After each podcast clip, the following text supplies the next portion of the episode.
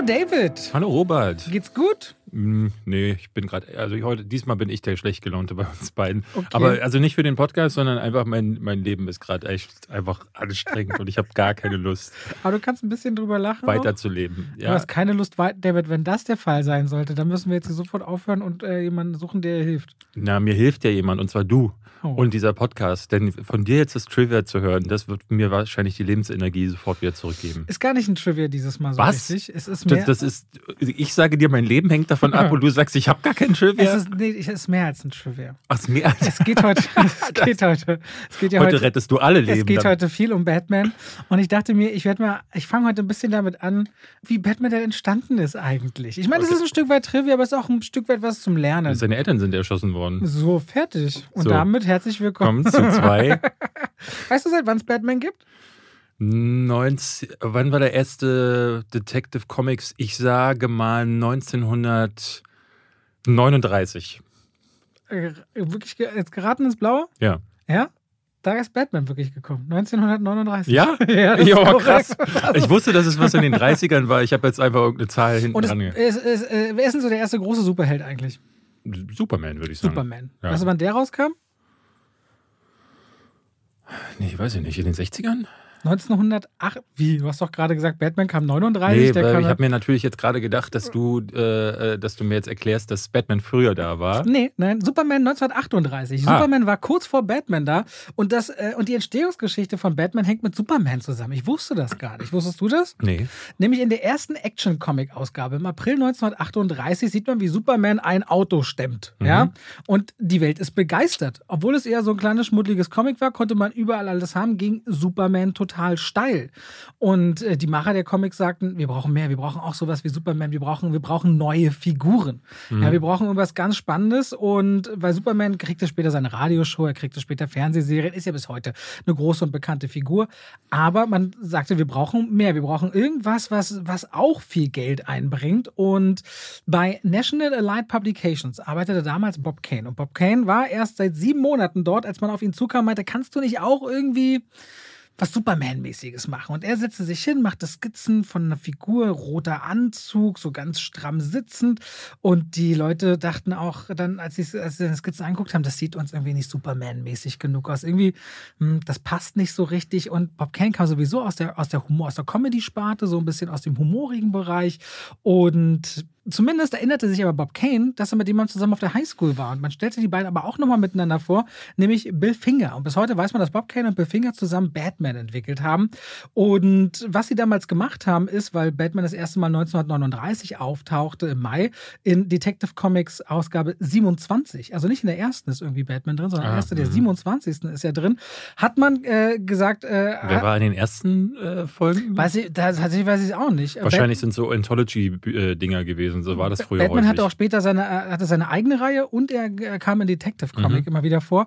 Und was ja spannend ist bei den beiden, dass äh, Billy Finger sofort die Skizze nahm und äh, eigentlich genau sofort das Bild zeichnete, was man heute von Batman kennt. Er meinte, das muss dunkler, da muss schwarz rein, da muss blau rein. Äh, der hatte auch vorher eine Maske auf. Der Batman, den, den, den äh, Bob Kane entwickelt hat, der meinte, nee, mach da mal eine Haube und machte auch diese zacki, die zackigen Ohren ran. Also er schuf diesen Batman-Look, meinte auch, hm, der soll keine Flügel haben. Er hatte nach Bob Kane Flügel. Nee, mach lieber so einen Umhang, der, wenn er springt, so flügelartig aufgehen kann, sodass er fliegen kann. Und im Grunde war Batman dort geboren. Und kennst du die Inspiration, die Figuren, auf denen Batman beruht? Ich kann mir vorstellen, ein bisschen was äh, fällt dir sofort ein. Hm, na, Dracula auf jeden Fall. Hm, das so das Nachtleben und ja. die Fledermaus, ja. Darüber hinaus weiß ich es ehrlich gesagt. Sherlock Holmes wahrscheinlich. Sherlock Holmes für das Detektivische, das ist auch richtig, ist auch ein Influence. Es gibt noch drei weitere. Du warst noch nicht geboren, sonst hätte ich Robert Hofmann gesagt das für den Körperbau. ähm, Mehr weiß ich nicht. Es ist noch Zorro. Zorro gibt es schon ah. seit den 1910er Jahren, aus den 20er Jahren. Vor allem daher dieses Doppelleben, mhm. weil Zorro ja auch eigentlich ein reicher, wohlhabender Mann ist und dann als maskierter Mann für Gerechtigkeit sorgt. Dann gibt es einen Stummfilm von 1926, der heißt Das Rätsel der Fledermaus. The Bat im ah, Original. Ja, ja. Mhm. Und vor allem ist es aber The Shadow. Shadow. The Shadow war ein detektivischer Verbrecherjäger, auch schon in Comicform. Den hatte Walter B. Gibson erfunden und der regte sich auch ziemlich auf, als er Batman gesehen hat. Er meinte, das ist ja ein alberner Ab Abklatsch von meiner Figur. Mhm. Und Billy Finger hat das auch zugegeben. Erst in den 70er Jahren hat er zugegeben, ja, das ist ein ziemlicher Abklatsch von The Shadow gewesen, aber das sind die fünf großen Ein Kennst du The Shadow? Eingebungen. Nee, tatsächlich nicht. Ich habe recherchiert jetzt im, im ja. Vorfeld dieser Geschichte, aber nie irgendwas gelesen. Es gab in den 80ern, glaube ich, oder in den 90ern mal eine Verfilmung äh, mit Alec Baldwin, glaube ich. Äh, The Shadow hat überhaupt nicht funktioniert.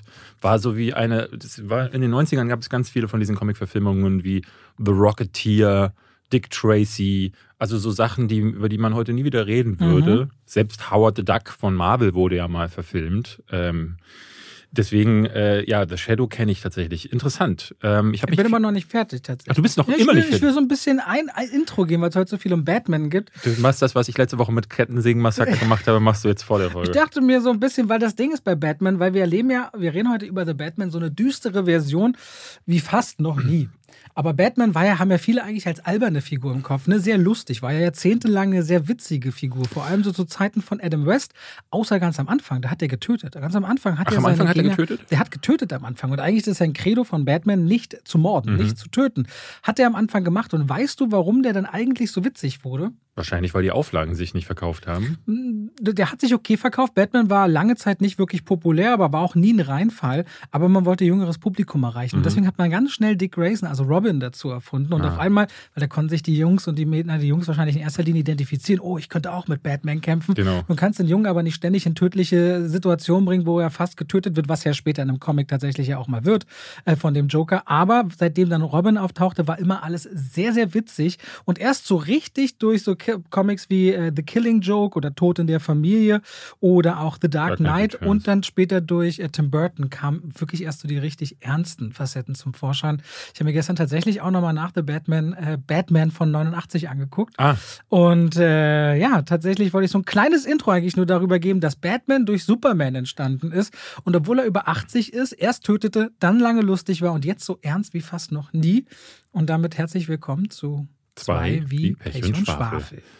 Die äh, Special Batman-Episode dann heute offenbar. Aber nicht ohne äh, Werbung. Was, wo würde Batman bestellen, wenn er seine Nüsse bräuchte? Wo würde Batman bestellen? Ich würde Batman sagen, oder Bruce, willst du auch noch 5% sparen. Reden wir gleich drüber. Aber es geht um Coro Drogerie, liebe Leute. Coro Drogerie, der Online-Versand, beziehungsweise die Online-Drogerie für Lebensmittel, die haltbar sind und das auch in großen Mengen. Da kann man Nüsse gleich kiloweise kaufen, Reispackungen in 5-Kilo-Packungen. David hat sich in geröstete und gesalzene Erdnüsse erst kürzlich verliebt. Und ich habe eine ganze Armada von Produkten. Aber das Spannende bei Coro ist auch, die entwickeln immer neue Dinge. Also habe ich heute mal im Vorfeld dieser Folge gestöbert und gesehen, weil wenn die noch keine super Produktshots haben, kann man die Sachen trotzdem schon bestellen und da hält die nur jemand jemand in der Hand. Das ist nicht besonders schön fotografiert, aber besonders spannende Sachen, weil die, Bilder. die haben jetzt einen Gin, die haben Bio-Humuspulver. Da bin ich mal gespannt, weil ich mache Humus immer selber. Also ein Pulver, was ich anscheinend anmischen kann zum Humus. Oder auch für meine Frau spannend, Bio-Chai-Tee, die Schoko-Variante. Also wenn man Chai-Tee mag, gibt es hier Bio und auch nochmal als Schoko-Version. Und wenn ihr jetzt sagt, oh, wenn das schon neue Dinge sind, dann müssen die ja viele spannende Sachen sowieso schon haben. Dann kann ich das nicht nur bestätigen, sondern euch auch noch zur Empfehlung dazu geben, dass wenn ihr 5% zu dem eh schon günstigen Preis sparen wollt, könnt ihr beim Bestellen noch den Code Schwafel5, Schwafel als Wort und 5 als Ziffer eingeben. Und damit danke an Coro und wir gehen raus aus der Werbung rein in die große Batman-Folge. Ich muss aber wirklich sagen, äh, ich hatte äh, in meinem Batman-Video, was ich jetzt gemacht hatte, zu Batmans Rückkehr, hatte ich ein Lieblingsfilme-Video gemacht, da hatte ich ein Placement zu LG drin. Und wir beide, äh, das kann man ja mal so ein bisschen Pep-Talk von hinter die Kulissen machen, hatten beide dieses Placement auf dem Tisch und ich war vorher schon so ultra panisch, weil ich dachte, oh, wie, wie, wie mache ich das so? Und ich war, ich habe dann dein Video geguckt. Das ging, Hast du dir das ganz angeguckt? Ja, ich habe es komplett bis zum Schluss geschaut. 13 Minuten. Ja. 13 Minuten. Ich dachte so, Alter, wie macht der das? Ich habe mir übertrieben einen abgewrungen auf zwei, ich sollte auf zwei Minuten kommen und saß dann so äh, äh vorher aus, was sage ich jetzt noch und wie sage ich das? Und ich habe das auch nicht über die Lippen bekommen und einmal musste ich sogar lachen in der Aufnahme, weil das so, äh, was hieß so, ja, der ist der, der, Prozessor der vierten Generation. Ich so, okay, muss ich das sagen? Das ist der dritten Generation. Bitte? Das ist ja mehr als in der dritten Generation. ich, ich habe sehr so, gelacht, als ich das gesehen habe bei dir. Und dann, äh, aber da, da, also da sieht man auch wirklich so, äh, du bist da einfach wie, wie geschaffen für. Also du könntest auch Tech-YouTuber äh, werden. Also wenn du dann so wirklich so, dich so in diese Themen noch ein bisschen reinfriemeln würdest, würde ich mir, glaube ich, auch anhören, wenn du War Äh, nicht schlecht, oder? Danach hast du auch verstanden, was du eigentlich erzählen solltest bei dir in der Nennung wahrscheinlich. Ich glaube, wir machen das so, dass ich ab sofort deine Placements abwarte und erst Dann- meine Filme. Und, aber bei mir sage ich so, ich, ich sagte, ich gehe mal kurz an den Laptop, dann gucke ich dein Video, filme das komplett ab. Fertig. Punkt.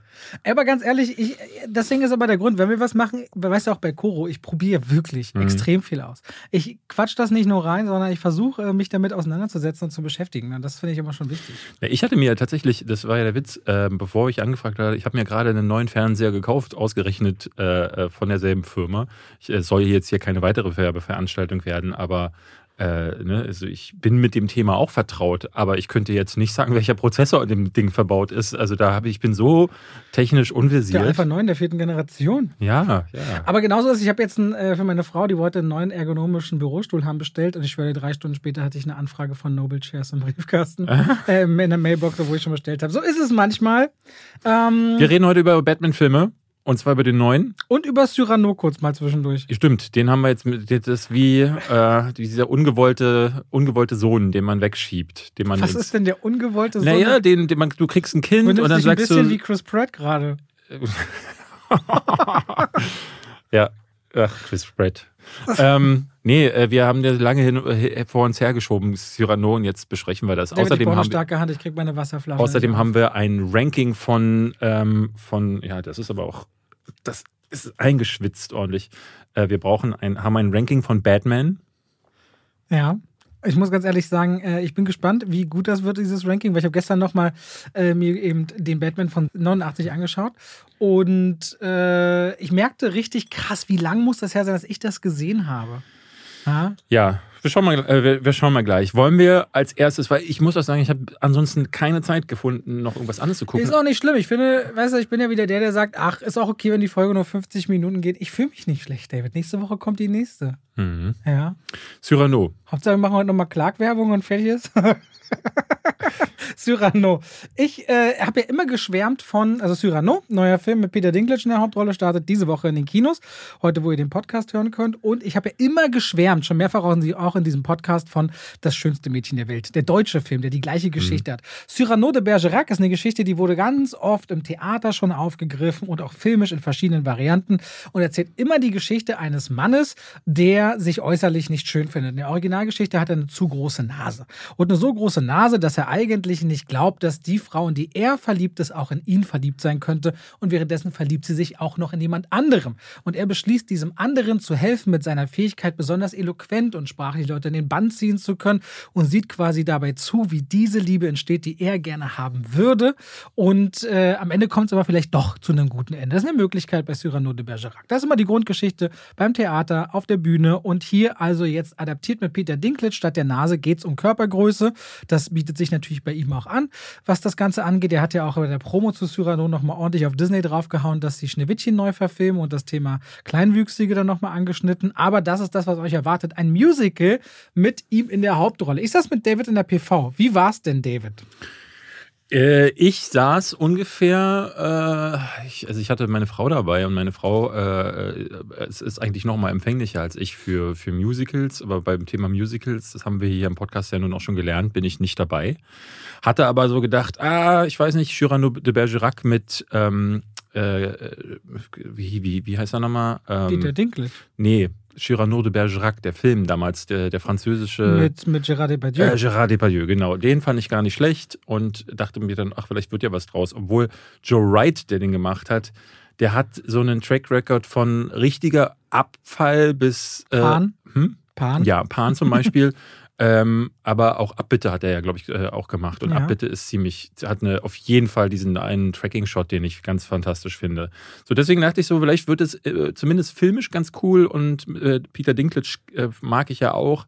Aber nee, es wird, es wird relativ schnell überrannt von den schwülstigen, die, schwülstigen Dialogen, aber auch diesem, diesem ja, operettenhaften Schauspiel, muss man fast sagen. Alle Figuren sind ganz besonders, bewegen sich so, oh, glaubst du wirklich, er liebt mich? Ja, ja, ich glaube, er liebt dich. Ah! ich glaube, ich werde ohnmächtig. Und ich hatte das Gefühl, dass ich ohnmächtig bei diesem ganzen Geschwurbel werde. Und nun hatte ich Hey, eine jetzt machen wir nicht Geschwurbel. Ja, das Wort Schwurbel ist jetzt für andere Sorten von Sachen. Nee, das kann nicht einfach, es kann nicht sein, dass einfach. Sag Geschweife. Okay, äh, Geschweife. Äh, Ich hatte jetzt ja nun eine Frau neben mir sitzen. Äh, Gut, die ist mir Deine sehr. Frau. Ja, die, Entschuldige. es ist, äh, die ist mir sehr ähnlich. Dementsprechend ist es vielleicht auch ähm, von mir eine falsche Erwartung zu glauben, dass die den Film vielleicht mit einem anderen Blick sehen könnte. Aber sie sagte auch furchtbar und meinte, sie war diejenige, die meinte, können, können wir bitte gehen? Und ab der Hälfte waren wir raus. Ja, ist auch fast befreiend für mich. Wenn ihr dann so geht, denke ich, oh, jetzt bin ich hier allein mit meinen Gefühlen voll gut. Ja. Also ich fand den schrecklich. Schrecklich ist halt einfach auch so geil. Dann, dann, ich glaube, du besitzt ein super, ich finde es immer so krass, was für ein Vokabular du besitzt für Dinge, die du liebst und für Dinge, die du hast. Nur diese Mitte, wo sich das meiste im Leben abspielt, okay. Gerne gut. Ja, na, mit, Mitte gibt es ja auch. Ähm, ich glaube, ich hatte dem auch so, was hatte ich dem auf äh, Letterbox gegeben? Zwei oder so. Das ist ja noch nicht, also schrecklich. Das ist schrecklich. Siehst du, das passt, wie passt denn das zusammen? Zwei von fünf Sternen ist schrecklich. Naja, alles, was, was mir nicht gefällt, ist nicht. Schrecklich. Ja, so, also Dinge, die nicht hübsch sind, sind hässlich. Dinge, die nicht hässlich sind, sind hübsch. Bullshit, Dinge, die nicht hübsch sind, sind doch nicht automatisch hässlich. Dinge, die nicht schwarz sind, sind automatisch weiß. So. Okay, David, alles Das ist klar. meine Welt. Okay, Lass mich das doch ist jetzt deine mal. Welt. Ähm, ja, okay, gut. Es ist wirklich, wie David sagt, das ist sehr gefühlsbeladen, wenn man sich Cyrano anschaut. Ich war erstmal überrascht davon, dass Peter Dinklage besser singen kann, als ich dachte, ehrlicherweise. Mhm, ja. Und er hat auch eine Stimme, die tatsächlich äh, Raum einnehmen kann. Das Problem ist, dass Haley Bennett und Kevin Harrison Jr., die beiden, die quasi Roxanne, die Frau des Interesses, und der andere Typ, der Kadetten, den sie sich verliebt, die kommen da beide sprachlich nicht ran und sie kriegt auch ganz schlimme Choreografien. Man sieht einmal, wie sie durch so Vorhänge gleitet. Und das ist eine ganz wirklich schlechte Kamerafahrt, wo du denken würdest, das ist irgendwie Werbung für Perwoll oder so.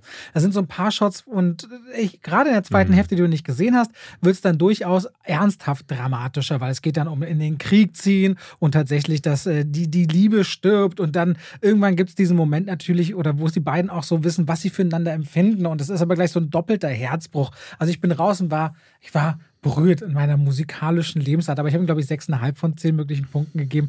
Es ist, ich würde, ich hoffe. Es gingen viele, es gingen viele Kollegen. Also, Ja, aber als- das ist bei Musicals auch immer so eine Sache, ne? Also es ist gerade, entweder du sagst, das ist es oder das ist es einfach nicht. Musicals scheinen viele auf die Probe zu stellen. Ich hatte das, Ja. glaube ich, bei dir, Evan Hansen, auch so äh, beobachtet Ja. im Kinosaal, äh, den ich ja auch sehr mochte und der wurde von der ganzen Welt zerrissen. Der hat äh, Goldene Himbeeren-Nominierung. Also Musicals und ich. Ich glaube, ich glaube, es gibt halt ähm, wirklich, äh, genau wie mich, dann immer wieder Kollegen, die sagen, okay, es kann ja La La Land dabei sein.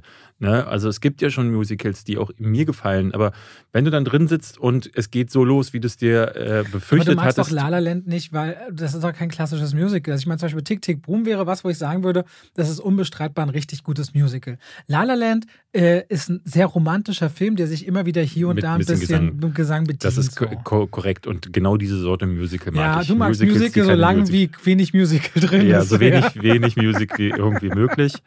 Ähm, und wenn die Musik äh, drin ist, dann, dann mag ich, wenn das entweder gute Songs sind oder wenn es halt vor allen Dingen ähm, dann auch bildlich einfach schön inszeniert ist. Das hat ja La La auch gut hinbekommen. Bei Cyrano, ähm, da fängt dann da, ne, er fängt an zu rappen ganz am Anfang auf der Bühne. Und diese Bühnenszene, die fand ich äh, ganz am Anfang, fand ich noch, äh, das fand ich noch okay. Und dann fängt aber dieses Ge Geschweife an. Schwurbeln darf ich ja nicht mehr sagen. Wo dann halt sie und er und ah und mm, und alles ist so. Und wie du sagst, es gibt eine Szene, Alles da auch läuft. so in Sizilien gedreht, das alles so Ja. sehr, so ein bisschen mittelalterlich wirkt es so. Joe Wright ist ja auch so für seine Ausstattung bekannt und wie gesagt, da läuft sie äh, mit ihrem Gesicht frontal in einen äh, in so einen Vorhang rein und läuft dann so lang und dann gleitet dieser Vorhang über ihr Gesicht und das war eine Einstellung, wo ich dachte, da, da wäre ich auch als am Set als Schauspieler hätte ich gesagt, gut Joe Wright, ich kündige. So, da wäre ich weg gewesen, weil das da, das geht ja, das schadet ja deiner Karriere, wenn du solche Bilder erzeugst. Ah, Okay, gut. Also Cyrano ist, äh, ich würde sagen, du solltest wirklich Musical-Fan sein, wenn du dir den angucken willst. Und ich glaube, dann ist es ein Film, der ist okay. Es sind große Gefühle. Es ist ein bisschen großes Herzbrechen auch hinten raus. Es ist sehr dramatisch und es ist auch überladen. Unterm Strich war ich überrascht, dass äh, Peter Dinklage äh, so funktionieren kann in so einem Genre. Ich habe den da überhaupt nicht gesehen. Ich fand schön, ihn mal ehrlicherweise. wieder zu sehen, also weil äh, er ist irgendwie verschwunden, hatte ich das Gefühl. Ja, er war noch in dem sehr guten äh, äh, Ca- Cam- Cam Camel, Camelot oder so, wie hieß denn dieser, den du gehasst? Nee, war nicht sehr gut, du hast ihn was gehasst. Auf Netflix, dieser Film, wo er sich mit. Ähm, Achso, äh, I, I, care a lot. I care a lot. I came a lot wäre aber auch, auch die Porno-Variante davon. Das wäre auch sehr schön. I came a lot. Gut. Übrigens, weil David gerade meinte La La Land und sieht auch gut fotografiert aus, ist ja spannend, falls euch mal so Farbpaletten interessieren sollten oder Farbzusammenstellungen. Allein die Eröffnungsszene in La La Land, wo man den Highway sieht und alle tanzen, da gibt es richtig viele äh, Profis zu, die sich dazu äußern, warum welche Farben genutzt werden immer wieder. La Land ist ein richtig gutes Beispiel für Farbeinsatz äh, im Film. So, und jetzt kommen wir zu dem, worum es eigentlich geht. The Batman, liebe Leute. Robert Pattinson als der neue Batman. Könnt ihr euch ab heute in den Kinos angucken. Äh, Matt Reeves bringt diesen Film raus, nachdem es ja lange Ben Affleck sein sollte. Den hat man dann aber abgesägt, weswegen man auch die ganze Geschichte abgesägt hat, weil eigentlich sollte Batman gegen äh, Dead, nee, nicht gegen Deadshot, Deathstroke, ich weiß nicht, gegen Deathstroke. wen, gegen Deathstroke kämpfen. Jetzt eine völlig andere Geschichte, wo man auch Gefühl hat, im Erfolg des Schattens von Todd Phillips Joker kriegen wir einen ganz, ganz düsteren Batman durch Robert Pattinson, der gerade im ersten, Schrägstrich zweiten Jahr als dunkler, ich würde nicht mal sagen Ritter, aber als, als Verbrechensbekämpfer auf den Straßen von Gotham City unterwegs ist. Gotham City ist ein Moloch der Korruption, durchzogen von Kriminalität und Bruce Wayne bzw. Batman weiß selbst nicht mehr so richtig bei der Art und Weise, wie er vorgeht und wie brutal er dabei eigentlich ist, inwiefern er sich von seinen Feinden unterscheidet. Und als Bruce Wayne ist er viel in einer heruntergekommenen Batcave, in einem nicht weniger heruntergekommenen Anwesen, also nicht mit der Waynes Männer, die wir sonst kennen, unbedingt vergleichbar. Und wird sehr assoziiert musikalisch auch durch Nirvana, was Matt Reeves im Kopf hatte, wenn es um die Selbstzerstörung geht, die, die Bruce Wayne da erlebt. So, warte noch mal ein bisschen einführen. Hast du, hast du das Gefühl? Mh, ja. was, was für ein Gefühl? Stell dir eine Frage. Hast du das Gefühl gehabt, dass äh, das ein äh, Batman ist, der sich fragt, ob er sich unterscheidet von den Leuten, die er bekämpft? Weil ich hatte hatte, ich hatte solche Aspekte irgendwie gar nicht wahrgenommen. Also wir kommen ja gleich dazu, ähm, aber ich hatte in meiner Kritik unter anderem gesagt, dass ich Batman in diesem Fall mal wieder am schwächsten fand. Und das ist halt häufig so ein Problem bei Superheldenfilmen. Ne? Superman, Batman, wie sie alle heißen.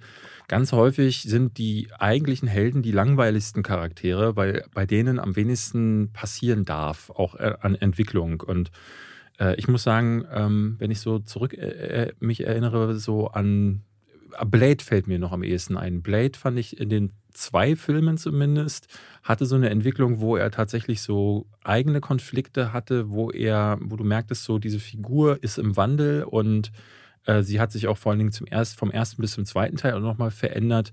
Und ich finde, Batman hat sich nie wirklich verändert. Alle Batmans waren bisher immer so mm, semi-interessant. Ich fand noch Christian Bale war am besten, weil er ähm, oder zumindest für, für die Rolle war er ganz gut, weil er auch als Bruce Wayne funktioniert hat. Ben Affleck wiederum gar nicht. Der hatte wieder diesen körperlichen An äh, Ansatz.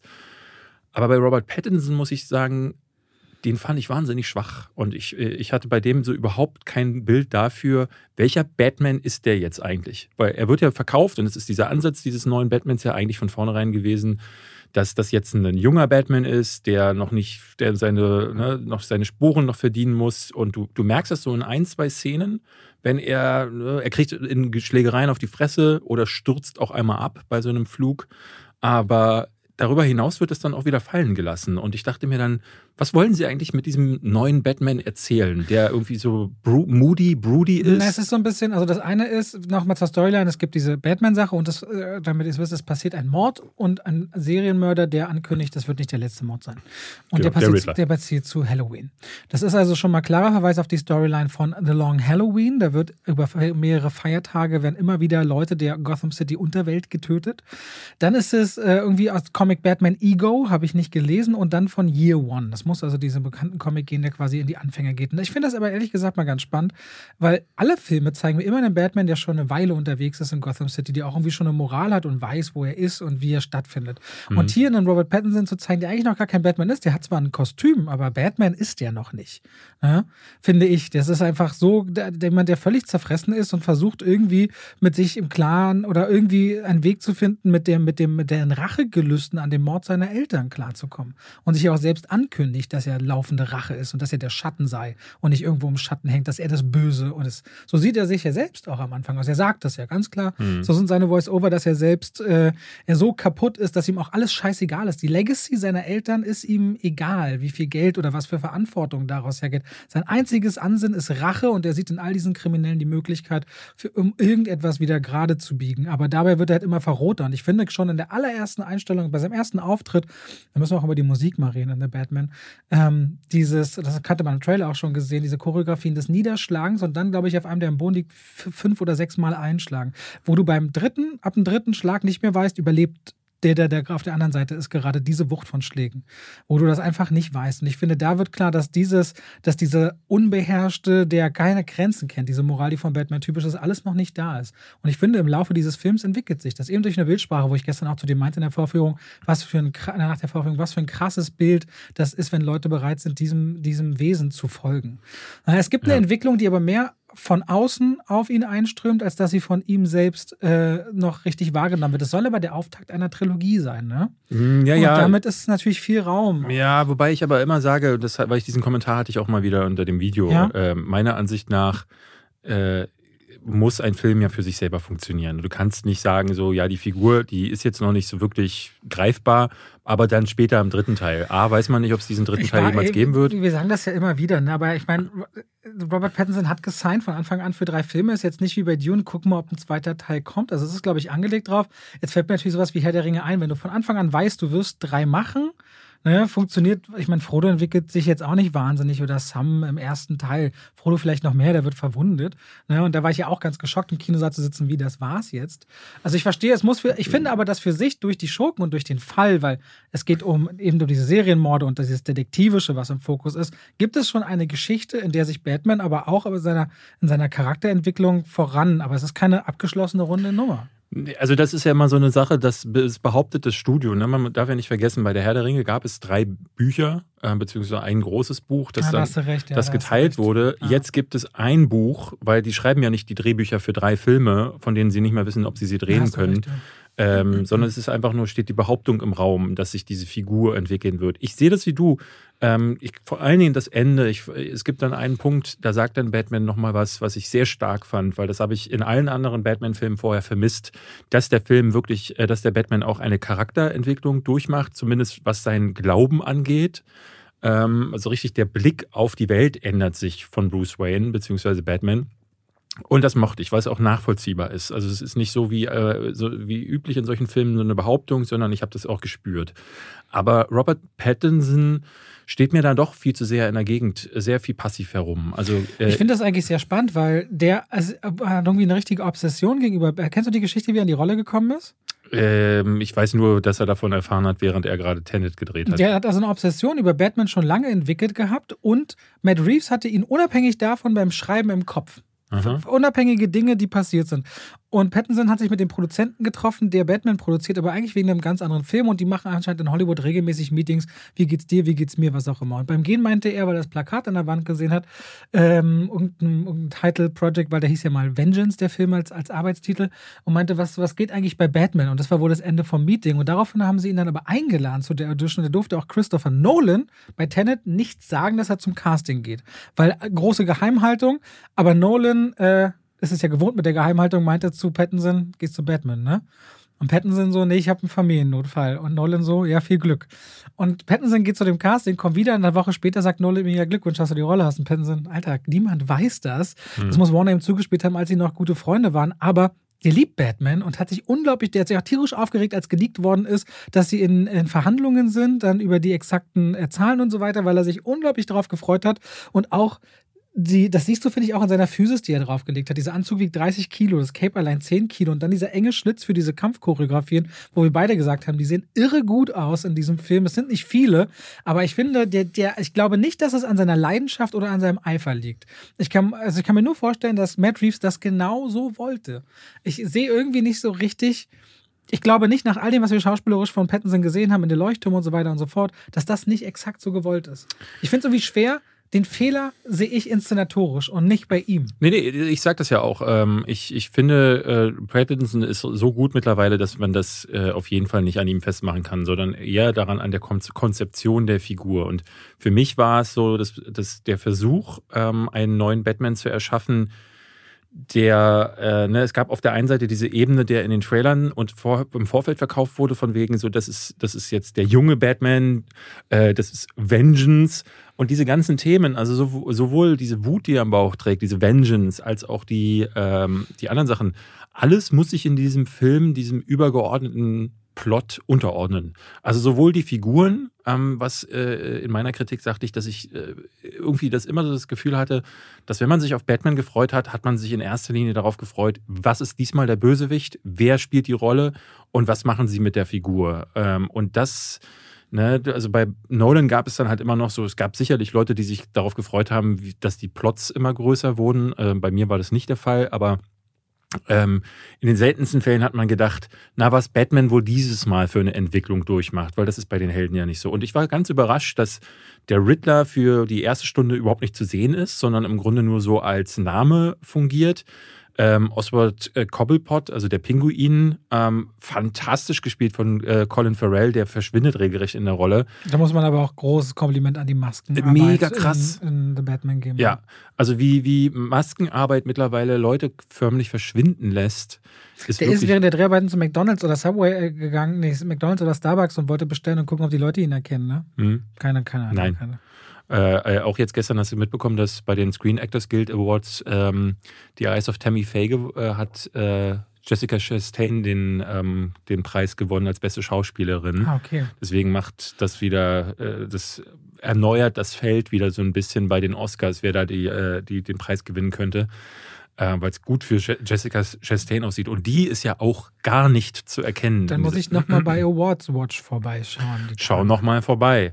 Ähm, wie, gesagt, ähm, der ist auch kaum zu sehen. Carmine Falcone ist auch kaum zu sehen. Die haben alle ihren Platz im Plot und ich finde, die sind alle nicht unwichtig. Außer jetzt tatsächlich der Pinguin, der, äh, wenn man den rauslassen würde, würde der Plot auch so ablaufen. Äh, Selina Kyle, Catwoman, finde ich, wird nicht wirklich genutzt. Also das fand ich wirklich schwierig, weil ähm, ich finde, Zoe Kravitz bringt die richtige Physis und alles mit, aber sie wirkt so reingepresst. Mhm. Sie kriegt relativ viel Screentime, aber es wirkt so unnötig. Und vor allem kommt dann so ein Love-Interest-Faktor durch, der passt sich überhaupt null, nicht in den Film. Gar nicht. Zwei Momente, wo ich dachte, das, das fühlt sich überhaupt null. nicht richtig gerade an. Diese Figur verdient eigentlich viel mehr ernsthafte eigene Geschichte, dachte ich so, weil sie hilft Batman und fährt trotzdem eine eigene Agenda. Und ja. das kommt leider viel zu kurz. Und äh, im Gegensatz dazu fand ich es eher sogar noch ärgerlich. Ähm, es gab dann eine Szene, wo sie gezeigt wird, wie sie sich in ihrer Wohnung umzieht. Und da bleibt die Kamera ganz lange auf ihr drauf und ich dachte so, ey, ihr habt gar nichts dieser, zu dieser Figur zu erzählen. Sie kriegt kaum Screentime, aber da, wo ihr die Kamera mal ein bisschen länger auf ihr ruhen lasst, ist da, wo sie sich in Unterwäsche. Ich hatte schon diese Diskussion gesehen hier von wegen Machtgefälle und so weiter und so fort, wo? weil ich hatte, es gab so ein bisschen, hatte ich schon in Reviews mitbekommen, dass es so ein Thema ist, dass diese Sequenz, wie Batman sie beobachtet, ja. eben so eine Art Stalker und Machtgefälle und so, so einen ganz schwierigen Beigeschmack direkt bekommen. Ich, ich also, ne, ich hatte in meiner Kritik auch gesagt, ich, man, ich will da gar nicht auch so, so den Leuchtturm spielen, der da auf solche Sachen achtet, aber wenn, wenn es mir wirklich auffällt, also wenn ich in der Situation denke, so, mh, hm, dann macht der Film schon was falsch. Und das fand ich echt komisch, weil der sonst auf so vielen Ebenen so, so, so cool ist. Der ich Film ist Film wirklich ist, gut. Der Film ist in 90 Prozent einfach was ganz anderes. Es ist clever. Es ist eigentlich auch irgendwie Film Noir, Krimi, ja. super düster. Der Film zeigt fast gar kein Tageslicht, schwenkt nie Richtung Himmel. Das heißt, Gotham City sieht so metallisch kalt und dann, wenn Innenaufnahmen fast gotisch aus. Also das so ein bisschen bei Tim Burton gefühlt inspiriert. Auch die Musik ist sehr, sehr. Oh, die Musik, also der, der ist wirklich ein Knaller, was da. Äh, Michael Giacchino. Mike, ja, oder hätte vielleicht Michael Giacchino. Nein, nee, Michael Giacchino. Giacchino. Der hat zuletzt Spider-Man No Way Home, Jojo Rabbit hatte ich die Jurassic World Filme, aber der hat ein geiles neues äh, Batman-Theme einfach auch, was so drückt und so, so schwer übermütig ist. Ich wollte aber gerade noch was zu Paul Dano sagen, weil den fand ich auch echt krass, weil er ein super krasser Psychopath ist, dessen Art und Weise vorzugehen absolute Saw-Vibes auslöst. Mhm. Zwar nur im Kopf, aber erinnert total an der Art und Weise, wie er da vorgeht an Saw. Daniel Schröckert schrieb auch, dass ihn der Film auch äh, darüber hinaus, also neben sieben, an Zodiac erinnert. Ja, bei die Figur, also Matt Reeves hat, äh, hat den Riddler an Zodiac angelegt. Ah, also das ist mhm. tatsächlich so, dass das seine Inspiration dafür ist. Und sieben, darauf bezieht sich David, weil Jeffrey Wright spielt Commissioner Gordon und Jeffrey Wright zusammen mit äh, Robert Pattinson in einem Duo ermittelnd äh, total an Morgan Freeman und Brad Pitt in sieben erinnern. Was ich bei Paul Dano aber so extrem fand, ist, der bricht stimmlich immer so aus, dass es mir so richtig ins Mark ging. Mhm. Dass er einfach so eine, so eine ganz ekelhafte, schreiende, überdrehte Art, die aber nicht total wirr wirkt, sondern irgendwie einfach nur beängstigend ist. Paul Dano fand ich dementsprechend großartig, genauso wie Colin Farrell. Du hast kurz über Carmine Falcone gesprochen. Ich sehe John Turturro sehr gerne, aber der ist oft relativ introvertiert. Und ich finde, dafür, dass er der Gangsterboss ist in Gotham City, mhm. äh, meinte ich in meiner Review auch, da müssen die anderen schon den König spielen. Und trotzdem glaube ich ihm nicht so richtig, dass er so der große Macher ist. Ich sehe ihm diese eiskalte oder ich sehe ihm, seh ihm das nicht an. Ich sehe ihm nicht an, da sehe ich dem Pinguin das viel mehr an, dass er das sein könnte. Und auch sehr schade finde ich Andy Serkis. Ich denke mal, wird dabei sein, weil Matt Reeves und er bei den Planet der Affen-Film, er als Caesar gut zusammengearbeitet haben miteinander, aber als Alfred Pennyworth, als der Butler, ist, glaube ich, dadurch, dass Michael Caine es so großartig gemacht hat, finde ich. Ich sehe hier diesem Alfred nicht ein, dass er irgendwie dieser Wayne-Legacy, dieser Familiengeschichte, dass ihm das so viel bedeutet, wie ich es erwarte von dieser Figur, ehrlicherweise.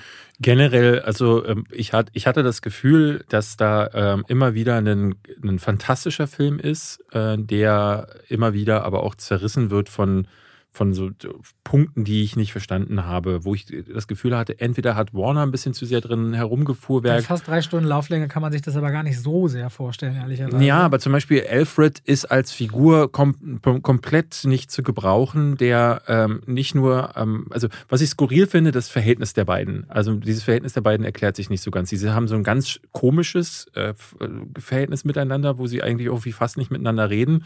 Trotzdem ist Alfred derjenige, der dann die Rätsel Rätsel des Riddlers plötzlich so aus dem FF löst. Und dann wird er aber ausgeschaltet, weil äh, ne, er stirbt nicht, ähm, aber es passiert etwas, das äh, dazu dafür sorgt, dass er aus der Handlung quasi erstmal rausgenommen wird. Und da dachte ich auch so, das ist eure Lösung für die Figur. Das ist, da ist ja fast nichts passiert. Und ich hatte das bei allen äh, Personen das Gefühl und auch bei immer mal wieder so, so Plot-Twists dachte ich, hm, da ist sehr viel, was da passiert in diesem Film und was da passieren muss. Und äh, es ist interessant, dass sie das trotzdem hinbekommen haben, überwiegend, dass es sich gut anfühlt. Aber so einige Figuren wie Alfred Pennyworth, den, ne, dann machst so wie die, die Tim Burton-Filme. Da war das irgendein namenloser Typ, der im Bild stand und ab und zu den Tee reingebracht hat ähm, damit die Figur halt auch zu sehen ist. Aber der jetzt auch noch irgendwie einen Plot auf den, auf den Leib schreiben zu wollen, der sich dann verflüchtigt, das macht keinen Sinn. Aber ich bin allein deswegen, weil der Film so viel Eigenes schon mal. Also für mich fühlt sich der Film zum Beispiel deutlich besser an, wenn wir jetzt mal das Thema im Kopf haben, es soll eine Trilogie werden, als damals Batman Begins. Definitiv. Ja? Also als Ausgangspunkt, wenn das eine Trilogie wird, vielversprechend ja. zu sehen, wo geht denn das noch hin? Es ist auf jeden Fall Luft nach oben. Der Film ist auch definitiv zu lang. 20 Minuten könnten locker raus. Ja, ja und ähm, äh, ja, also Musik, Look, äh, Kostüm, es ist wirklich, es ist ein ganz anderes Erlebnis. Ich glaube, man muss den Leuten klar machen, der hat zwar 100 Millionen Dollar gekostet, das ist jetzt nicht ein großes Budget für so eine Art Blockbuster, aber wenn ihr reingeht, das ist kein Popcorn-Blockbuster. Das nee. ist nicht, was ihr sonst von Superheldenfilmen kennt. Es ist langsam. Das ist langsam, es ist auch arthausig, es ist der Krimi im Vordergrund. Ja. Da gibt es keine, An also außer dass der Anzug von Batman ein paar Schüsse aushalten kann, keine Form von Superkräften, die jetzt irgendwie auftauchen. Ähm, das CGI sieht zum Glück nicht spürbar aus, als wäre Computer grad, ja. mitgemacht. Das sieht wahnsinnig gut gemacht aus und vor allem Zeit in wenige, also zu wenig Action für unseren Geschmack. Aber die, die da ist, ist wirklich fein gemacht. Die ist übertrieben gut. Ich finde, der Druck äh, der Boxen ist krass. Also was der Sound, das Sounddesign ist generell der absolute Hammer. Launchen die den direkt auf HBO Max? Nee, ne? Das ist ein, das ist ein Cinema-Only-Titel, oder? Nee, Überleg mal, das guckst du zu Hause, dann hast du, das funktioniert. Ja, das ja verfliegt. Also auch weil. Außer du hast diesen LG Evo OLED Evo G1 TV. Ja. Mit der Energieklasse G. ähm, ich ja, ich, ich, also die Musik für, für mich ist auch so ein schönes Beispiel dafür gewesen, wie der diesen, diesen gotischen Touch der äh, Danny Elfman Musik genommen hat und dann das die, mit diesem mit diesem Drum-Sound von äh, Hans Zimmer irgendwie vermengt hat, sodass was völlig Neues rausgekommen ist. Und auch da ist der Sound äh, immer wieder sehr langsam. Es gibt so Einstellungen, da würde jeder andere Batman-Film wahrscheinlich machen und hier kommen dann plötzlich so ähm, fast äh, opernhafte Arien werden dann eingespielt. Das, äh, das ist irgendwie spannend. Das ist ein ganz neuer Batman vom Gefühl her. Ich mochte, das möchte ich nochmal erwähnen, dadurch, dass die Charaktere alle nicht so in den Vordergrund treten, ist für mich so Gotham als Gesamtes so, als es ist so eine total tolle Atmosphäre, die, die ausgelöst wird. Ich habe das Toll Gefühl, meinst du äh, extrem, es geht einem nahe und man spürt das, weil toll ist die Atmosphäre jetzt nicht, die ist sehr kaputt. Ja, aber sehr ich habe ich hab das Gefühl gehabt, zum ersten Mal, dass Batman mal wieder für etwas gekämpft hat, äh, ne, für sich selbst, aber es war wirklich ein Moloch, ne, ohne dass es jetzt wie in Tim Burton halt aussieht wie aus einem alten Dracula-Film, sondern das ist, ist eine, eine, eine moderne Stadt, aber es ist eine, die komplett irgendwie zerfressen ist und ähm, da hat, findet Matt Reeve tolle Bilder für und er findet auch tolle Bilder für, ähm, ne, für die Gesellschaft, die darin lebt. Also das muss man auch sagen. Das spielt auch mit echten Menschen und das, das vergessen ja viele Superheldenfilme, dass äh, die Helden müssen ja irgendwie sich auch heldenhaft verhalten, wenn sie für jemanden einstehen. Und das tun sie in vielen Filmen schon gar nicht mehr, weil der Film lieber zeigt, wie Wonder Woman, Superman und Doomsday auf irgendeinem Feld, wo niemand wohnt, sich wegkloppen oder auch in Man of Steel, wo sie sich durch tausend Häuser boxen.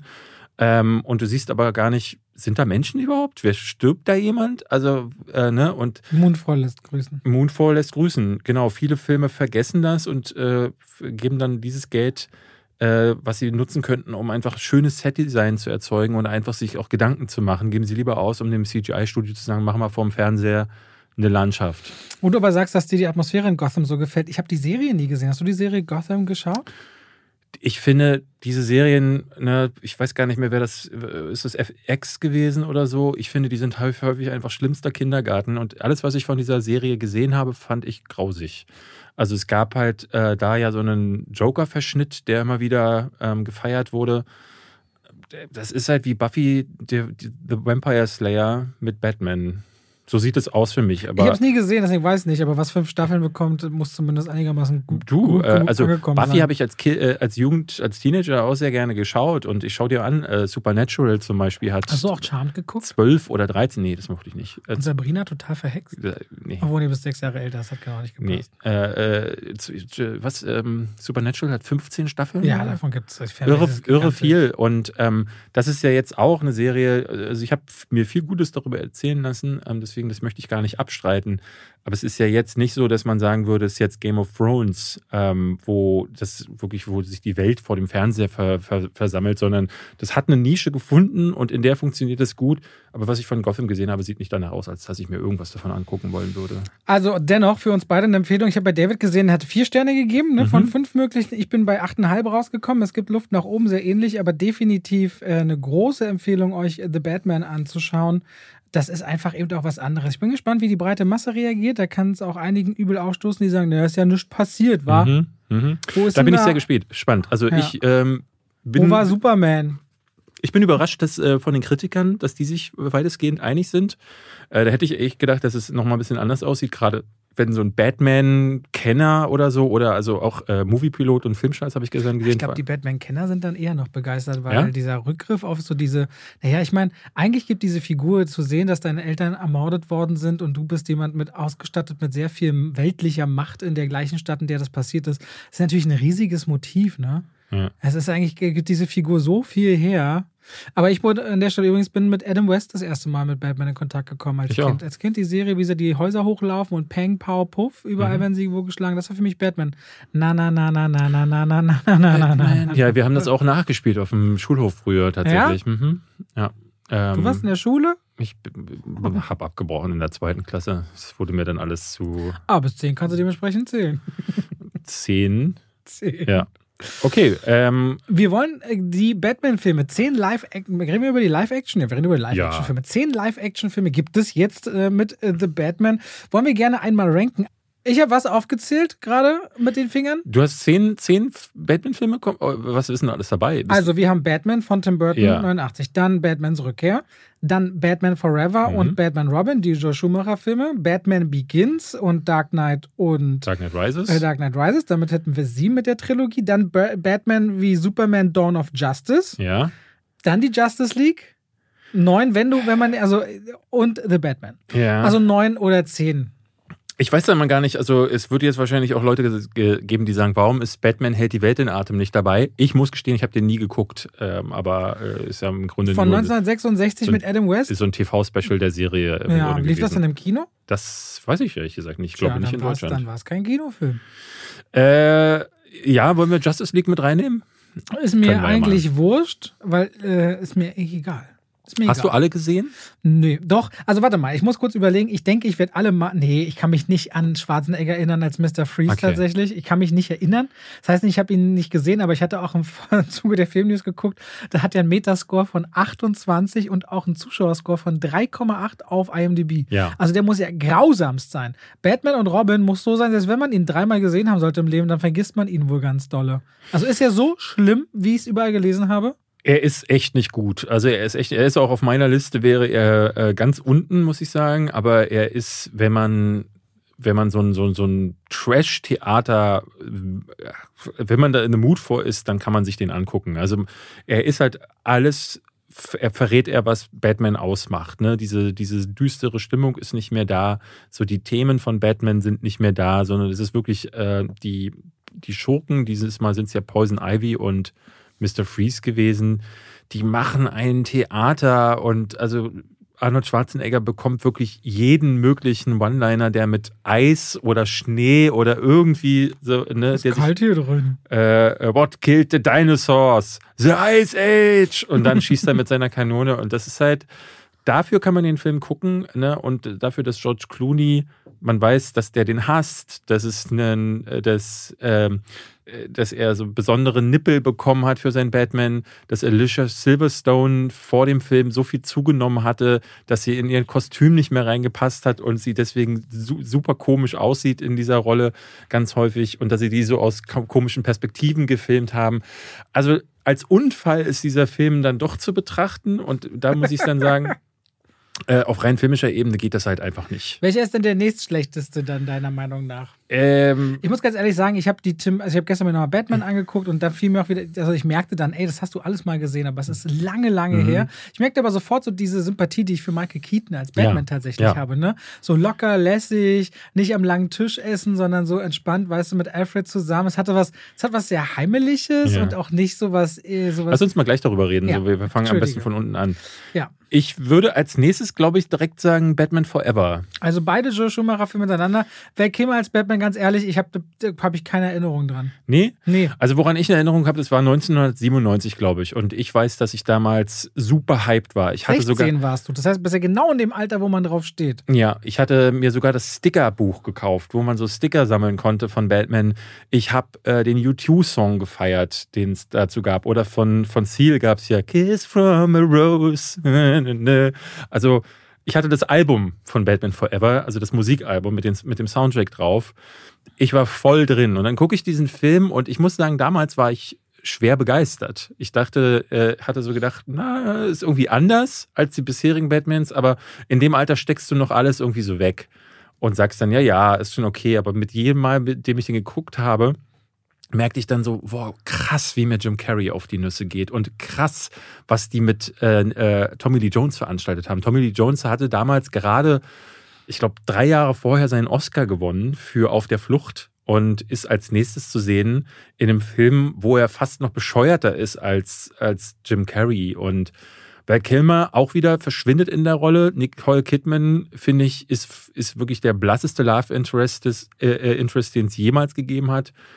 Ich meine, über den Plot müssen wir uns nicht unterhalten. Der ist halt immer äh, Quatsch gewesen. Auch Chris O'Donnell. Wann hat man jemals wieder von dem gehört? Und das ist halt einfach auch so leider Batman für die Tonne, der ja nur deswegen so geworden ist, weil das Studio gesagt hat, okay, Batmans Rückkehr lief halt an den Kinokassen deutlich schlechter als der erste Batman. Ja. Kurskorrektur, wir brauchen jetzt was, wir brauchen mehr Fun. Wie du ja vorhin erzählt hast, bei den Comics haben sie es ja auch probiert damals, einfach für eine junge Zielgruppe attraktiver zu sein, weil die halt so nach Batmans Rückkehr das Merchandise nicht mehr verkauft bekommen haben. Die Leute haben halt gesagt, so, okay, ähm, Batman sitzt die ganze Zeit in einem dunklen Raum und sagt. Was für ein Merchandise hat es eigentlich zu The Batman dann geben? ja, so Rasier, Messer, Rasierklingen oder was? was Antidepressiva mit Batman-Logo drauf. Das wird doch. So, das ist richtig übel. Was willst du denn damit vermarkten? Ja. Funkelnde Batmans im Sonnenlicht oder so, keine Ahnung. Ja.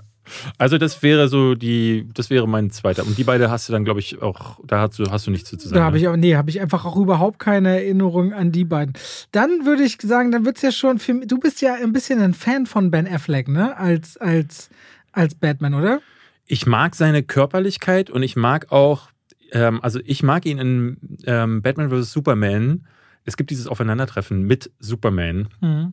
Ähm, wo, wo er dann äh, relativ da merkst du halt, er hat Präsenz, er hat irgendwie. Do you bleed? Äh, ich finde, nee, das meine ich gar nicht, okay. sondern es gibt, da treffen sie sich auf, äh, auf so einer Veranstaltung. Auf der Party, auf, auf der Party. ja. Ähm, dieses Do You Bleed finde ich Quatsch. Aber alles darüber hinaus, wann immer er Bruce Wayne ist, mag ich ihn. Und wann immer er diese körperlich zeigen kann, also wo er dann äh, die, die Mutter von Superman rettet, die Szene ist Knaller, die liebe ich. Und das finde ich super, dass der Batman genau das auch aufgegriffen hat. Ich persönlich bin, äh, wäre, würde hier jetzt Batman Begins hinpacken, weil den finde ich echt nicht gut. Hm, also ich, ich hätte jetzt wahrscheinlich Justice League, aber wollen wir den ganz rauslassen, Justice League? Weil da hat Batman nicht in der einen sowie der anderen Variante nicht, als, nicht wirklich ja, was zu tun. Ich würde den nicht als so Batman-Film. drunter.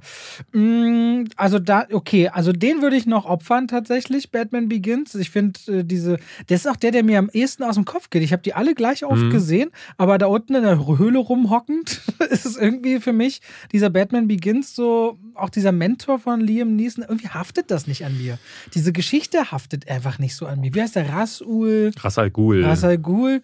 Das, äh, sie wollen mir so ein bisschen so einen Mythos verkaufen, aber irgendwie das, das, das klickt bei mir nicht. Nee, es ist, funktioniert vor allen Dingen nicht, weil, weil äh, Christopher Nolan will so vieles auf einmal. Er will einen neuen Batman erschaffen und er möchte eine Vorgeschichte erzählen und anders als The Batman das er jetzt macht. Weil ehrlich gesagt, der Batman Begins ist ja auch schon die Vorgeschichte gewesen, beziehungsweise der Anfang. Und ich habe das Gefühl, The Batman jetzt, wo er sich in seinem zweiten Jahr befindet, wirkt sehr viel nachvollziehbarer wie so ein Anfang, weil in Batman ist er halt sofort Batman. Äh, er hat sofort alle technischen Gadgets, kann sofort makellos durch das die Gegend fliegen. Das mag ich übrigens an The Batman auch sehr, haben wir gar nicht ja. erwähnt, diese weitestgehende Abwesenheit von Hightech in jeglicher ja. Form. Genau, da ist er halt nämlich äh, noch nicht so versiert und kann noch nicht alles. Also man fragt sich halt wirklich, klar, es wird so erklärt, er hätte jetzt ein Ninja-Training irgendwo in den Bergen im Himalaya gemacht und dann kommt er zurück und ist sofort ein Superheld. Das ist alles sehr komisch. Und darüber hinaus ist dann halt das wird erzählt, es wird dieses, äh, es wird so eine, eine, Geschichte zu einem Love Interest erzählt, das auch wieder, Katie Holmes funktioniert null. Ähm, ich finde Christian Bale einfach lächerlich, wenn er anfängt mit Ich bin Batman. Das ist so schlecht, das kann ich einfach nicht sehen. Ähm, und dann fängt er dann plötzlich an, das, was Nolan immer macht. Äh, der Film, der Plot explodiert zu so einem Quatsch mit, dass die Wasservorräte verdampft werden sollen und dann ist äh, Liam Neeson plötzlich selber Ras Al Ghul und dann ist ja aber auch noch Scarecrow mit dabei, der aber auch eigentlich dann doch nicht dabei ist, weil er sofort eliminiert wird und das ist ein, also ist ein kompletter Clusterfuck, dieser Film. Deswegen, ich kann damit überhaupt nichts anfangen. aber wie ist es denn dann für dich, wenn als nächstes The Dark Knight kommt? Ähm, magst, du, magst du The Dark Knight nicht? Ich mag The Dark Knight, ja. Aber, aber das muss für dich ja schon krass sein, dass du sagst, oh krass, wie man, kann man denn qualitativ so einen Sprung machen? Das auf jeden Fall, ja. Ich finde, ich finde ja, äh, auch im, in den letzten Jahren hat The Dark Knight nochmal stark nachgelassen für mich, weil ähm, ich abseits von der Heath Ledger Performance einfach zu viele Punkte immer noch finde, die mich stören. Also diese, diese Plots sind einfach extrem aufgeblasen. Aber ähm, kommen wir gleich zu. Dann würde ich jetzt wahrscheinlich Also bei mir ist es dann doch Batman wie Superman Dawn Ja. of Justice Ja, als nächstes. Auf jeden Fall. Ja, also ich merke, ich mag diese Physis. Ich glaube, diese Reifentrainingsszene, das ist ja alles von da. Diese Physis, die Ben Affleck mitbringt, die ist schon beeindruckend. Aber ich spüre einfach nicht diesen Typen, der wirklich Batman fühlt, der Batman sein will, der da irgendwie hineinsteigt. Ich finde bei anderen, äh, weil ich gerade meinte, so ein, so ein Michael Keaton, der hat, bringt für mich so eine Lockerheit mit. Und so ein Christian Bale, der bringt für mich zumindest so eine Versessenheit mit, dass er sich versucht hineinzudenken und der trägt dieses Waynes Männergefühl und er trägt diese Verantwortung und auch so eine gewisse Coolness mit sich. Ich spüre das alles bei Ben Affleck irgendwie nicht. So, warum der Batman ist oder warum der äh, halt, auch wenn er da als Milliardär agiert, ich, ich nehme, kaufe ihm das einfach alles nicht ab so. Ich habe das Gefühl, der ist am besten aufgehoben, wenn er seine Filme so wie in Boston da dreht, so ein bisschen auf der Straße, ein bisschen Action, sowas wie The Accountant. Das finde ich irgendwie gut, so was Großes zu tragen. Ich habe das Gefühl, welchen Film hat, welchen hat er damals gedreht? War ein Daredevil? War er das? Äh, Der- ben Affleck? Ja? Ja. Genau, da hat er doch auch immer so richtig Schelte bekommen und Mhm. äh, sagt er bis heute auch. Also ich sehe den einfach nicht in so Superheldenfilmen so richtig gerne. Und ich finde auch, dass gerade in diesem, äh, weil ich, äh, weil ich Henry Cavill gut finde, ich finde von der Aura und so steht Henry Cavill ihm auch auf die Show, ehrlicherweise. Nee, das finde ich nicht. Henry das Cavill ist auf jeden Fall der schlechtere Nein. Schauspieler. Ja, aber nö. ähm, und er hat auch weniger, ich finde, er hat einfach, dem, dem, der hat nicht so viel Gravitas wie Ben Affleck. Und ich finde, Superman kommt in Batman wie Superman komplett schlecht weg. Das ist eigentlich die Batman-Geschichte und Superman darf auch noch durchfliegen, aber äh, ne, also dieser Film ist völlig uneben. Wir müssen uns nicht darüber unterhalten, was da alles schiefgelaufen ist. Ich finde auch Lex Luthor schrecklich, dass Wonder Woman einfach so am Ende reingedrängt wird und dann halt mit Doomsday, eine der wichtigsten Figuren aus den Superman-Comics, einfach mal ebenso nebenbei auch da drin vorkommt. Auch wieder viel zu viel, wieder so ein Ding, wo jemand gesagt hat, okay, wir haben ja äh, 50 Jahre Comics, wir nehmen einfach alle äh, 2000 Ausgaben und versuchen so viel wie möglich ineinander zu klemmen und deswegen funktioniert das halt nicht. Es ist wenig, äh, wenig Fokus und ähm, Fokus ist gleich ein Punkt, der, der, da kommen wir dann nochmal dazu. Ähm, das mag ich bei solchen Filmen, wenn sie das hinbekommen. Ich würde jetzt gerne wieder zurückgehen und würde als nächstes dann The Dark Knight Rises nehmen. Ja. The Dark Knight Rises hat mich damals, ich habe den in London geguckt, äh, weil wir da, war 2012 bei den Olympischen Spielen. Und ähm, ich fand diese ganze Geschichte rund um Bane und das war ja auch diese Wasservergiftungsnummer, ne? Das, oder Wasser, doch. Ne, es war irgendwie so, sie, sie sprengen einen Gürtel um Gotham, damit Gotham äh, äh, isoliert wird vom Rest der Welt, was einfach ein irrsinnig dämlicher Plot ist, der auch wieder, wie typisch wie Nolan, ne, er inszeniert das alles mit einer Ernsthaftigkeit, äh, weil er diesen Realismus ja auch verfolgen will, erzählt aber trotzdem Geschichten, wie sie aus den Comics hätten kommen können. Und das passt nicht zusammen. Also dann, wenn, wenn du so eine Geschichte erzählst, wie es Tim Burton früher gemacht hat, oder Batman hält die Welt in Atem mit irgendwelchen super Schurken, die absurdeste Pläne verfolgen, gerade Bane, das machte gar keinen Sinn. Ich habe gestern nochmal die Anfangsszene geguckt, wie er dieses Flugzeug da kapert und das dann zerbricht und du dachtest so, okay, das ist eine Szene, die wollte er eigentlich für seinen eigenen James Bond oder für Tenet oder für Inception haben und hat sich gedacht, machen wir mal in einen Batman-Film. Es hat da überhaupt nichts zu suchen in dem Film und dass, ähm, dass Bane der Denker wäre in dieser Rolle, das funktioniert auch nicht. Von denen geht zwar eine gewisse Bedrohlichkeit Ja. aus, aber es ist nicht das Genie. Auch dieser ganze ähm, Joseph Gordon-Levitt Robin-Plot, der hat mich auch immer nicht so irgendwie, also warum man den dazu braucht, habe ich auch nicht Es war wie so ein verstanden. Hook für eine äh, mögliche Fortsetzung, aber mehr gab es nicht. Und klar, es er- ergibt sich ja später dann der Twist, dass Bane gar nicht der Denker war. Aber du kannst nicht äh, einen Drei-Stunden-Film bauen, in dem du die ganze Zeit behauptest, er wäre der Denker und dann am Ende sagen sie, ah nee, Moment, die Person, die die ganze Zeit daneben stand. Und das soll man als Zuschauer dann abnehmen? Naja, äh, deswegen, ich fand den sehr schwach. Ich fand auch da das Problem, dass ich muss sagen, dass Batman war so seltsam gebrochen.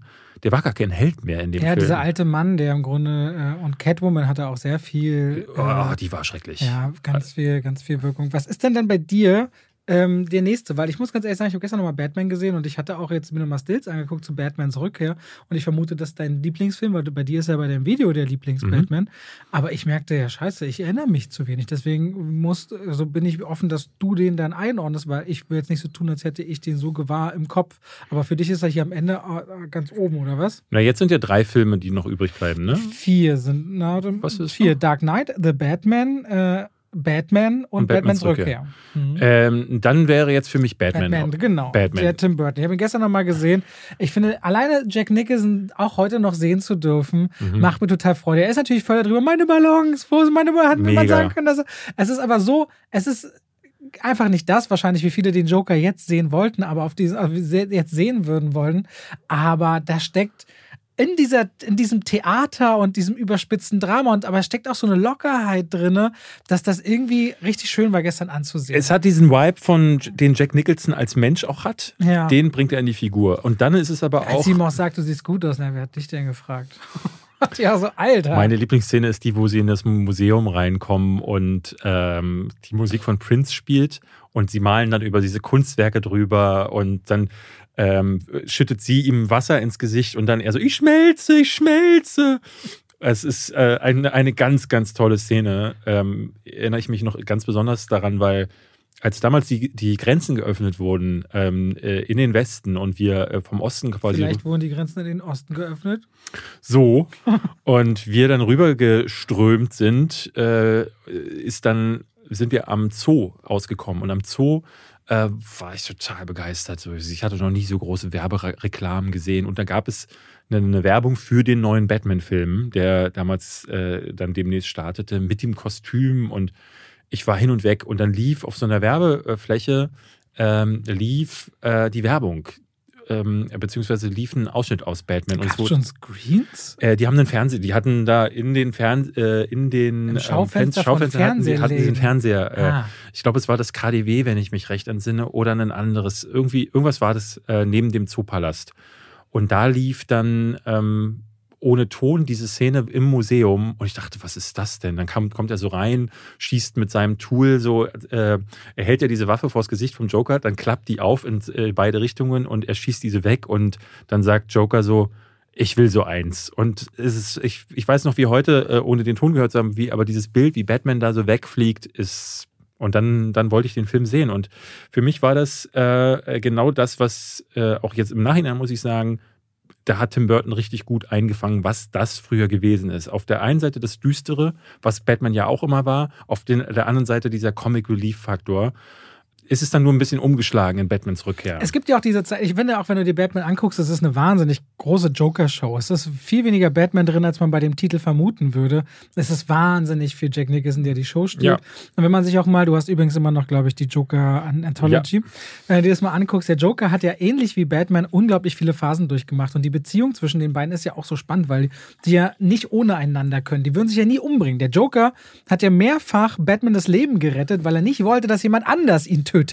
Wenn, dann steht ihm das zu. Ne? Das ist ja eine ganz spannende Verbindung zwischen den beiden. Und da ist eine richtig coole Energie drin. Das ist halt so der Joker, wie du ihn auch irgendwie buchen würdest auf einen Kindergeburtstag, der dann wirklich ein bisschen Spaß mitbringt und dann ist er ein bisschen drüber. aber alle umbringt am Ende. Ja, aber es hat Freude gemacht. Ja, das, also den, den kann man immer noch gucken und ich finde, der ist sehr gut gealtert. Mir fällt es jetzt ein bisschen schwer, weil, wie gesagt, Batmans Rückkehr, ich halte mich da raus, aber können wir gerne am Ende, dass du auf den eingehst, äh, gehen. Ich will jetzt ein bisschen schwer Hast du zwischen. den denn gesehen? Ich habe den gesehen, gerade erst auch, weil ich mir nochmal gegoogelt habe, mir so äh, die Stills angeguckt habe. Absolut, bestimmt auch mehrfach, aber ich war vielleicht so mehr. elf oder zwölf oder zehn. Sowas in die Richtung. Aber ich tue mich dann jetzt ein bisschen schwer mit, ähm, will ich jetzt, also Dark Knight, ich gebe dir recht, fühlt sich heute nicht mehr so, so toll an, wie als Ja. er frisch war. Wenn ich jetzt äh, so ein Ranking mache, worum geht es dabei? Dabei, wie er sich jetzt für mich über zehn Jahre später anfühlt? Also betrachte ich diese Position oder wie er sich damals, weil du gerade auch meintest, du weißt noch, wie damals, als du vor diesem Fernseher standst, oder wie er sich damals angefühlt hat? Weil dann käme für mich jetzt The Meine Batman. Perspektive. Dann- also für mich zählt die Perspektive, die man heute hat. Und für mich käme jetzt auch The Batman. Dann, dann, ja, dann bin ich unsicher. Dann sind sie für mich wahrscheinlich relativ gleich auf. Ehrlicherweise. die Perspektive, die du heute hast. Also wenn du heute zurückguckst. Achso, nee, dann finde ich, dann würde ich sagen, könnte The Dark Knight etwas schlechter, etwas schwächer sein. Ich finde, ich finde, findest du, ja? Ja, Ich na, finde- ich ich finde, finde ich weil, weil, wenn ich halt an The Dark Knight zurückdenke, dann denke ich irgendwie an einen coolen Lucius Fox, an einen Alfred, den ich, weil Michael Caine wirklich stark ist, an einen, an einen, witzig. an einen Jeder, ich glaube, an, jeden, wenn du, wenn du auf der Straße jemanden ansprichst aus The Dark Knight, würde jeder sofort Warte, Joker nein, nein, sagen. die, die beiden und dann, ja, aber das hat so viel damit zu tun, dass Heath Ledger gestorben ist. nein, nein, Das, nein, ich nein. finde schon, dass auch diese Irre und Wirre und dieses, wie sie sich gegenüber sitzen, alles, aber das hat nochmal in den, in den, sag ich mal, in den Olymp, hat diese Tragik, dass er den Oscar bekommen hat, auch nochmal mit reingewirkt, stark, finde ich. Nee, das also für mich zumindest Ja, für nicht. dich ich nicht. glaube, für die Gemein glaube- Allgemeinheit, das hat dem Film gut getan, auch an der Kinokasse. So, so Ja, okay. schlimm das klingt, Ja. aber ähm, Ist er gestorben, als der Film noch im Kino lief? äh, der ist vorher gestorben. Der ist, äh, Bevor der Film rauskam, Mhm, so bevor rum, er, ne? Ah, genau, okay. der in der Post-Production ist er verstorben. Und damit war das schon klar. Ich weiß aber noch, als ich damals im Kino saß, in der Presseverführung, ich kam raus und war maximal geflasht, weil ich so einen Film nicht erwartet hatte. Weil das war ja im Grunde, Christopher Nolan hat, hat Heat gesehen, hat gesagt, okay, ich will auch Heat. Ähm, hat dann aber auch, was, was er richtig gut gemacht hat, ist halt diesen, diese Figur, also diese beiden Figuren aufeinander abzustimmen. Also den Joker als Gegenstück für Batman zu inszenieren, auch für Batman so äh, Konflikte zu erzeugen, wie er könnte demaskiert werden. Äh, Lucius Fox äh, stellt sich gegen ihn, ähm, weil er eine Technik verwendet, die moralisch verwerflich ist. Ähm, es gab da immer wieder kleine Elemente drin, die richtig clever waren. Also es war ein wirklich gutes Drehbuch auch wenn man außen vor lässt, dass es wieder auch unfassbar aufgebläht ist. Es ist ein riesiger Film, wo der Joker dann seine Chaos-Theorie da verbreiten möchte, wo Batman seine kleinen Kriege ausfechtet, wo Two-Face ja auch irgendwie noch äh, herumeiert. Und man muss sagen, damals war das noch eine Zeit, wo die Promo-Aktionen noch nicht so waren, wie es heute ge- gewesen ist. Du wusstest vorher nicht, dass Harvey Dent zu Two-Face wird. Als ich im Kino gesessen habe, habe ich da gesessen und gedacht so, oh, der ist hier auch dabei. Das hat mich total geschockt. Ähm, also in der Mitte gibt es ja diesen Twist, wo dann Personen sterben und er sich verwandelt. Und ich dachte so, ey, das hat mich jetzt schon äh, bekommen. Und das, war- das war damals noch so ein Ding. Die Promokampagne hat sich komplett auf den Joker eingeschossen. Und das hat dem Film dann nochmal so eine zusätzliche Ebene gegeben, weil auch dieser Harvey Dent ja so viel besser war, als es äh, die Harvey Dents Aaron Eckert war das. Genau, Aaron Eckhart als jetzt Billy D. Williams zum Beispiel oder Tommy Lee Jones. Aber ähm, es gibt so Elemente, wie gesagt, ähm, es ist mir ein bisschen zu kompliziert gewesen. Es, ist, es äh, schlägt zu viele Haken. Du hast das Gefühl, drei Filme werden in dieser Zeit erzählt. Und trotzdem ist aber, glaube ich, kürzer als The Batman. Das muss man auch nochmal dazu sagen. Aber The Batman nimmt sich für die einzelnen Momente mehr Zeit. Ja, und da der Batman so frisch. Also ich meine, wir haben den jetzt gestern, ich habe ihn jetzt gestern gesehen, du auch.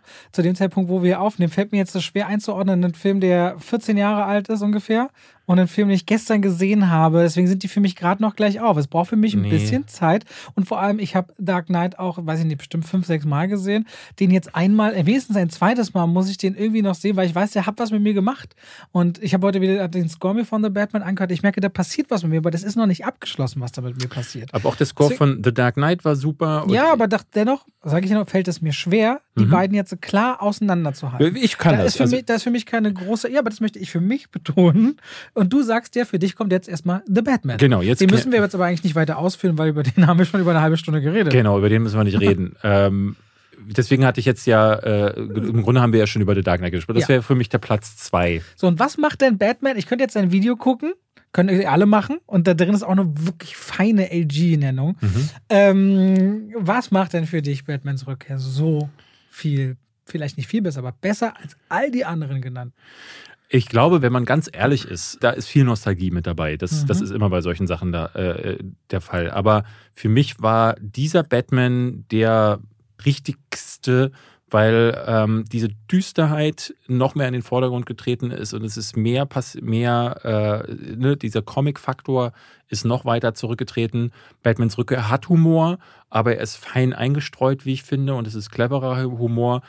Er hat mittler, mit, mit die, die besten Charakterdarsteller. Christopher Walken spielt eine böse Rolle, da leckst du dir die Finger. Danny DeVito bin ich jetzt nicht so der große Fan gewesen, aber sein Pinguin ist, ne, das, auch das ist wieder, wenn man das vergleicht mit dem, was, äh, was jetzt Colin Farrell macht, ich würde aus der heutigen Perspektive sofort sagen, ich könnte mir drei Filme mit dem angucken, was Colin Farrell da macht. Und mit Danny DeVito, das habe ich einmal gesehen und das ist okay für mich. Aber in diesem ganzen Kosmos Batman, wo es darum geht, ne, wo, wo diese Figur ja auch durch die Comics auch so eine endlose Zahl an Hintergründen hat und ähm, Einflüsse und die hat sich so oft verändert in der Reihe. Für mich fängt dieser Film all das irgendwie am besten ein. Und Michelle Pfeiffer spielt mit, damit hat der Film sowieso schon mal einen Punkt mehr als alle anderen äh, äh, als Catwoman. Wenn ich ehrlich bin, ähm, wären The Dark Knight und Batman auf filmischer Ebene definitiv ganz oben. Aber als Lieblingsfilm, muss ich sagen, ist, ist das für mich dann immer so das wird noch eleviert dann noch so ein bisschen. Genauso wie ich jetzt zum Beispiel, Rambo 3 ist ja einer meiner Lieblingsfilme. Wenn du den vergleichst mit richtig guten Filmen, ne, das, also du kannst jetzt nicht sagen, in so einer Liste Top 10, Platz 9 ist Rambo, Platz 7 ist der Pate, da lacht dich jeder aus. Aber bei so Lieblingsfilmen geht es viel um das Gefühl, ja, was du damit verbindest. Und deswegen schon. sage ich, das ist mein Lieblings-Batman-Film. Rein filmisch gesehen finde ich The Dark Knight minimal stärker als The Batman, aber die beiden sind beide ganz weit oben dabei. Okay. Das war's. Wollen das wir noch eine Top 5 mit Batman-Filmen machen? ich auch, auch überlegt. Liebe Leute, das war's Wollen wir eine Top 5 mit den Schurken machen? Batman-Schurken. Wollen wir eine Top 5 Batman-Schurken machen? Was sind deine Lieblings-Batman-Schurken? Ach Mann, ey, Hast du die ich habe so viele Comics. Nee, das nicht. Und ich habe doch auch so viele Comics nicht gelesen. Da gebe ich jetzt wirklich Schwachsinnsantworten. Okay. Glaube ich. Sonst, aber Mr. Freeze und Killer Croc. Nee, ich kenne dann die Geschichte. Ich habe zu Hause, ich habe gestern, Calendarman. Hab ich gestern ja verlinkt in der Story, die ganzen, mal so diese Batmans größte ja. Gegner-Anthology. Nee, es gibt genug zu tun. Ich will, ich gelobe, ich möchte das wirklich gerne. Aber wenn ich jetzt, nee, ich bin nicht Experte genug, um so eine okay. Liste zu machen. Gut, aber dann könnt ihr uns ja sagen. So, was sind euer Lieblings-Batman? Das jetzt, wenn ich sage, meine ich, wir haben gar keine Möglichkeit, dass ihr uns das irgendwo sagen könnt, aber ihr könntet einen eigenen Podcast machen den schickt ihr uns. So. Und, und dann, fertig. und dann hört sich Robert den nicht an. Ähm, danke, Leute. Danke fürs Reinhören. Nächste Woche geht es weiter bestimmt. Viel Spaß bei Batman, wenn ihr ins Kino geht oder bei Cyrano. Ja. Und bis dahin macht's gut. Tschö. Tschüss.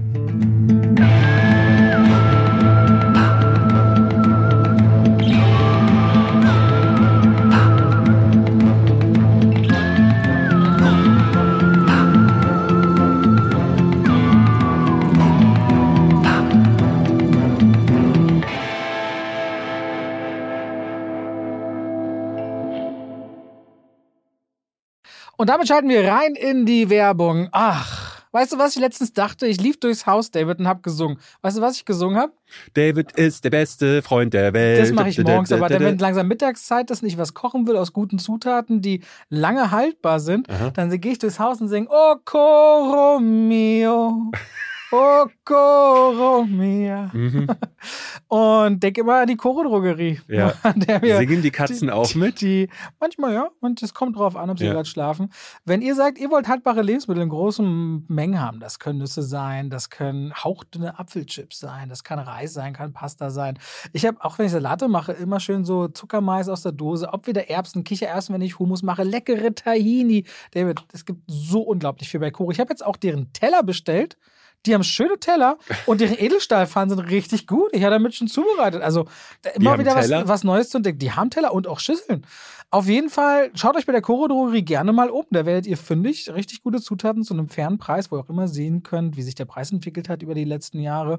Und wenn ihr sagt, oh, das, was der Robert da sagt, der kocht ja gerne, der wird ja keinen Scheiß erzählen, das probiere ich auch mal aus, dann könnt ihr bei der Bestellung auch noch Schwafel 5 im Bezahlvorgang verwenden. Schwafel als Wort, 5 als Ziffer und spart nochmal 5% auf den eh schon sehr fairen Preis. Danke an die Koro Drogerie.